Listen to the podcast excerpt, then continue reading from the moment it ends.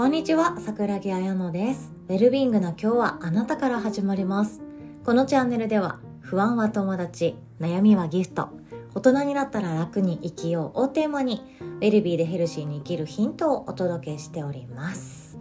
いかがお過ごしでしょうか？今日のお話はですね、あなたの心を守る締めの口癖っていうお話でございます。締めの口癖っていうと、まあ、どういうことかっていうと、自分の中でふと湧いてくる言葉、特に癖になっている言葉ありませんかね？その口癖次第で私たちは目の前のことをどう捉えるかそれが何でしょうね幸せか不幸か白か黒か正しいか失敗かっていうその自分の心の感情を決めているものにつながっていくんじゃないかなって思っています。なのでその口癖っていうものがどんなものがあるのかそして手放したい口癖なのかそれとも自分の人生にもっともっと染み込んでいってほしい口癖なのかそこを一緒に考えられたらなぁなんて思っております。でどうして今回はこの締めの口癖っていう回にしようかと思ったかっていうと自分の日常をよくしていたりつまらなくしていたり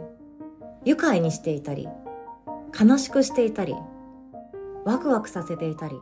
物語の一部にしていたりってするのはこの自分の心の中でつぶやく口癖によるなぁって思うことが最近よくあったんですね。え例えばなんですけど、例えばなんですけど、この前、えっ、と、子供たちと公園に行っていて、娘と娘のお友達ですね。で、みんなで公園に行っていて、大人私だけで、えっ、と、連れてってたんですけど、その時にですね、周りで他にも鬼ごっこしていたりとか、かくれんぼしていたりとかしているちっちゃい子たち、まあ、小学生ぐらいの子たちが遊んでたんですよね。でその時に、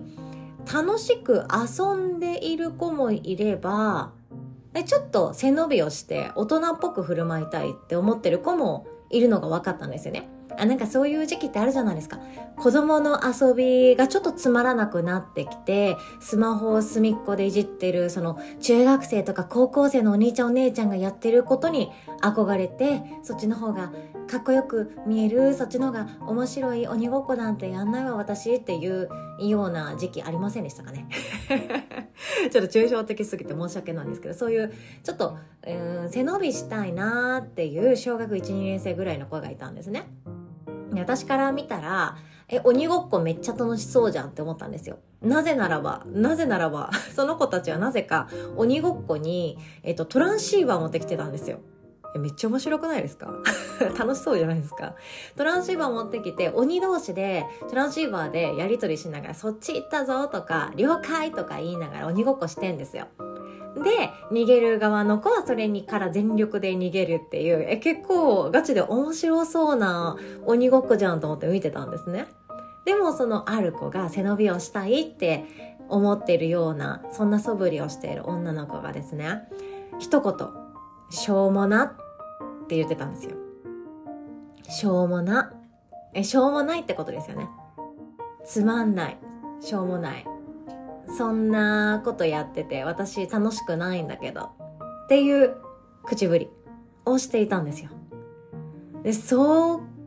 れって大人にも言えることなんですけど、え、これってくだらないよね？とか、これ楽しがってる私恥ずかしいよね？とか、あそういうちょっと背伸びをしたい時、今目の前にいて同年代で遊んでいて、え、全然面白くないよって言った方がかっこいいっていう、その、ありますよね。誰かから見てかっこいいって思われたい時に出てくる口癖だったのかもしれないんですけど、まあシンプルに目の前のことがしょうもなかったのかもしれないですけど、それでも堂々と口癖で、しょうもなって言ってたんですよ。それを見て私は、あ、もったいなくないか？って思っちゃったんですよね。え、もったいないぞ、損してるぞ。って思っちゃったんですよ。正直にですよ。だって大人の私から見てそのトランシーバーを使った鬼ごっこやりたいなっていうかいや絶対おもろいやんとか思っちゃったんですよね。でもやってる当の本人はしょうもなつまらん。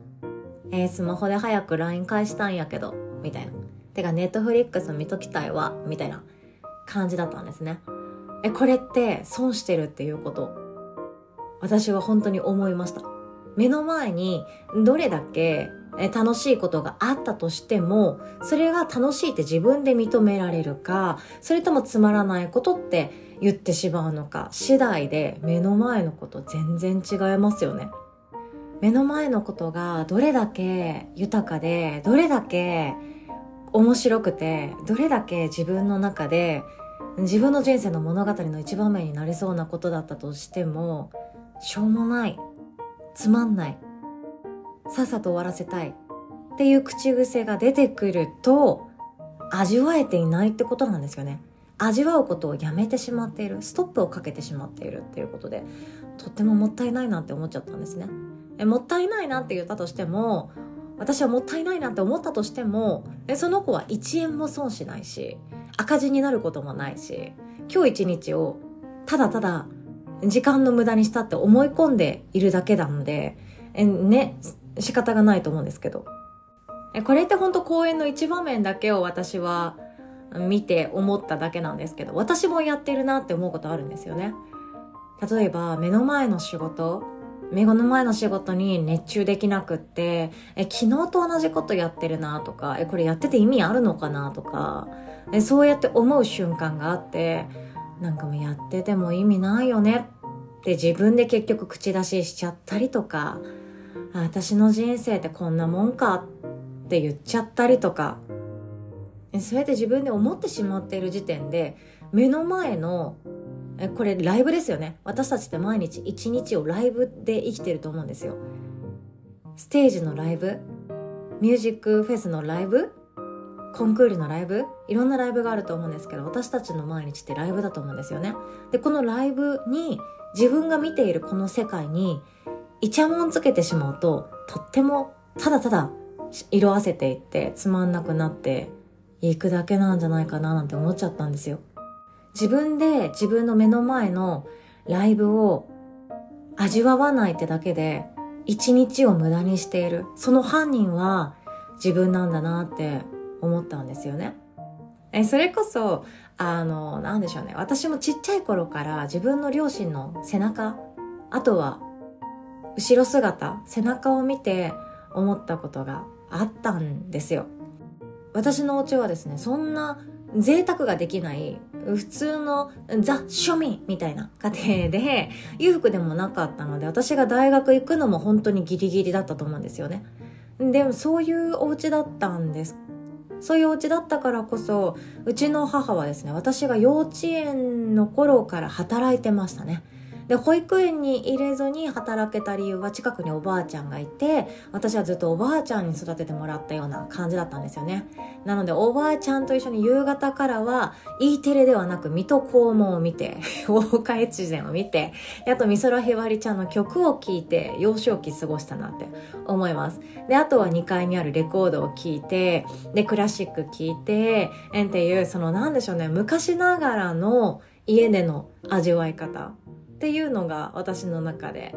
うん、あったんですよね。まあ、それはそれですごくありがたかったですけど、でも他のお家と違うなっていうのは、どこかで気づいてたんですよ。他のお家っていうと、私の身の回りの交友関係のお家とちょっと違うなっていう、ただそれだけなんですよね。その頃から日本中で働いてる女性なんてたくさんいたはずなのに、私のその行ってる幼稚園、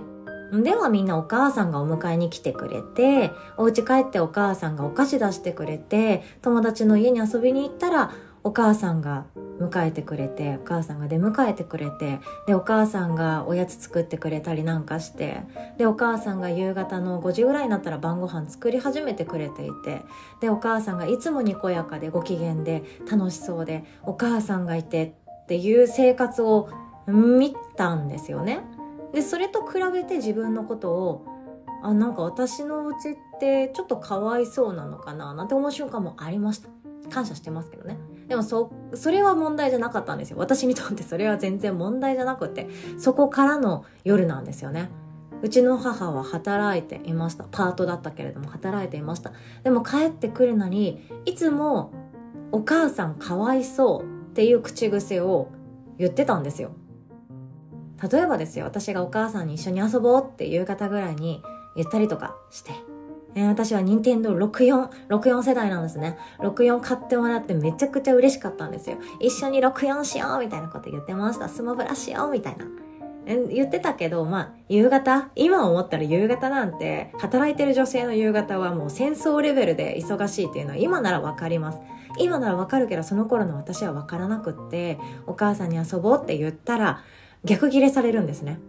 私はこんだけ働いて疲れて帰ってきていて今日もこれだけ人間関係があの荒れていてこんなこと言われてもう疲れ切ってるのに遊ぼうとか言わないで理解してっていう感じ逆ギレされて当たられること普通にありました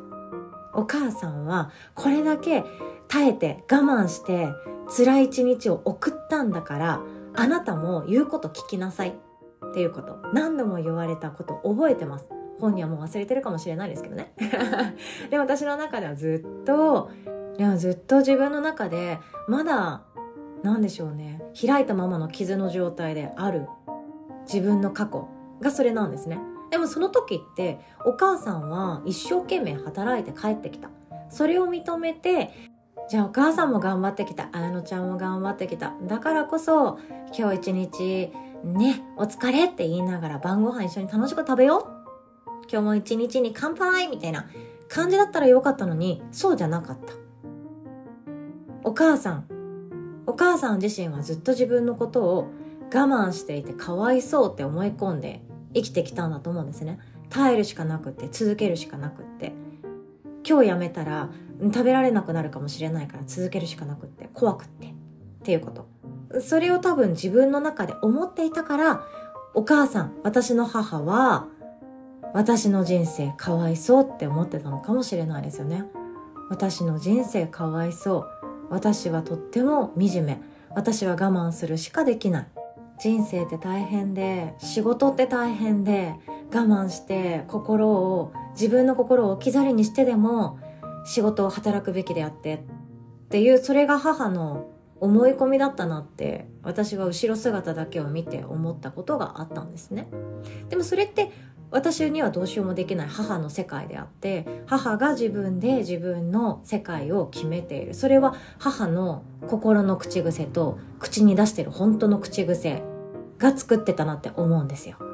そうやって自分の世界を自分の口癖だけで彩ってしまうのであればできればつまらなくするような、味わわないようにするような、噛み締めないようにするような口癖って私はもう捨てちゃっていいと思うんですよね。こんなもんかとか、しょうもなとか、仕方ないじゃんとか、考えても無駄だよとか、どうでもいいとか。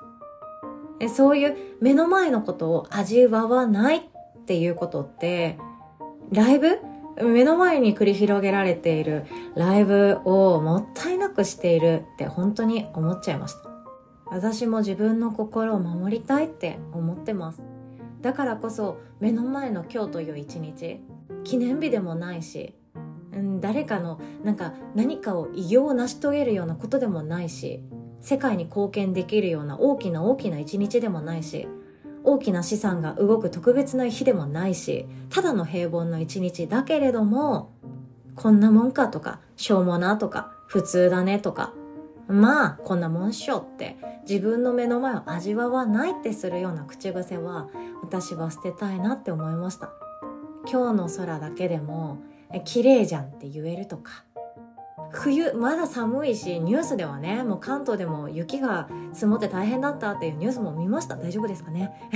お足元大丈夫ですかね？でもそれだったとしてもあれこんなとこに春がやってきてるぞとか。あとは今日の自分で作ったご飯。なんかいつもよりちょっと味が違うな。なんでだろう。あこれ入れたからか。とか。その目の前のことを味わうっていうこと？えただの食するじゃなくてそのなんか違和感感じるなとか嫌だなって思ったとか、あの子になんだか言われた言葉がすごく気になっちゃうなっていう不快感とか不愉快とか不安とかそういうものも全部、えー、もうまあこんなもんっしょ？生きてるって？とか仕方ないじゃん？こんなもんって？じゃなくてなんだか違和感感じるな。なんでだろうなんでだろうって味わいに行く。そっちの方が私は目の前の今日の一日っていうライブを楽しめてる人間なんじゃないかなって思います。こんなもんかとかしょうもなとかつまらんとか。そんな風にしてなんか背伸びして大人ぶったって全然損するだけだなって思ってます。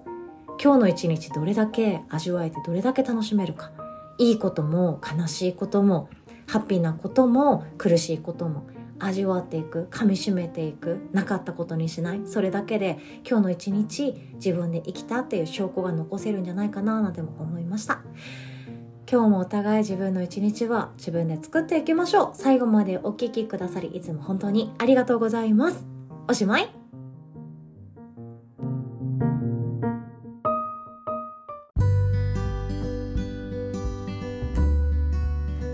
にお知らせをさせてください。2月からはですね水曜日の朝講座としてウェルビーマインドフルネスリーダー養成講座がスタートいたします。これからも続く不安の人生の中でいくつになってもやってくる不安とか悩みとか恐怖とか後悔とかそういう日々の中でどう心地よく生きていくかどう自分とつながっていくかそしてどう他者と心地よくつながっていくかっていうのを探求し心の学問として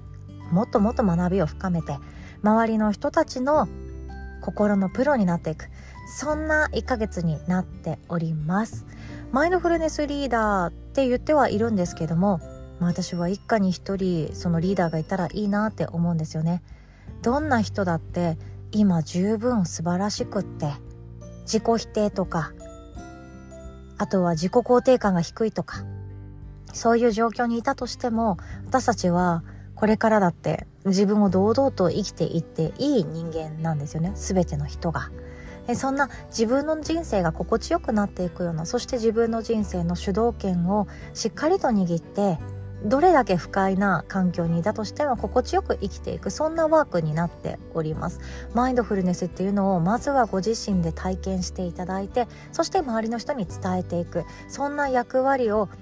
担って心のプロとして周りの人たちをサポートしたいって思ってる方是非ともご参加いただけたらなと思っております。そしてもう一つですね。ウェルビングパーミストプロ養成講座の中でグループクラス1月末より開講しております。2月もまだまだ募集中でございます。っていうのもまだ講座スタートして講座スタートしてまだ一瞬っていう形でえっ、ー、と初めのガイダンスを終えたくらいなんですよね。なのでこれから学べます。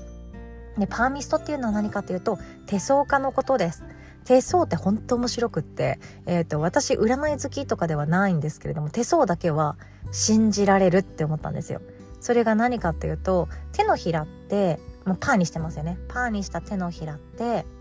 脳のシワ？右脳と左脳のシワの末端の状況が手のひらに現れてるって言われています。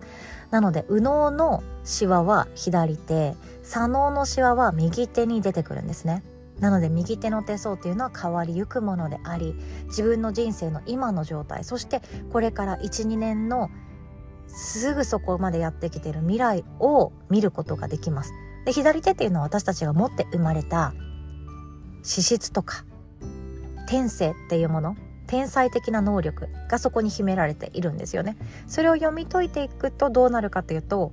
自分の生きがいを見つけやすくなったり自分の転職に出会うことができたり自分の中でライフワークこれから始めようかなって思ってる方副業とかもそうですよね。始めようと思ってる方にこれが一番あなたの人生求めてるものじゃないですかっていうものが見れるようになっていきます。でもともと手相って本当自分の人生観を表しているものなんですよね何歳の時に結婚して何歳の時に子供を産んで何歳の時に仕事が大きく成長していってっていう風に見ることができたり自分の中で使った方がいい力コミュニケーションの力なのか語学の力なのかそれともリードの力なのかいろんな力があるんですけどその使う力っていうものが自分の中で確信に至っていくんじゃないかなと思います。なのでまずはご自身の手相が見られるようになって周りのお友達とかあとはもうカウンセラーとかコーチとかをされてる方がいらっしゃるのであれば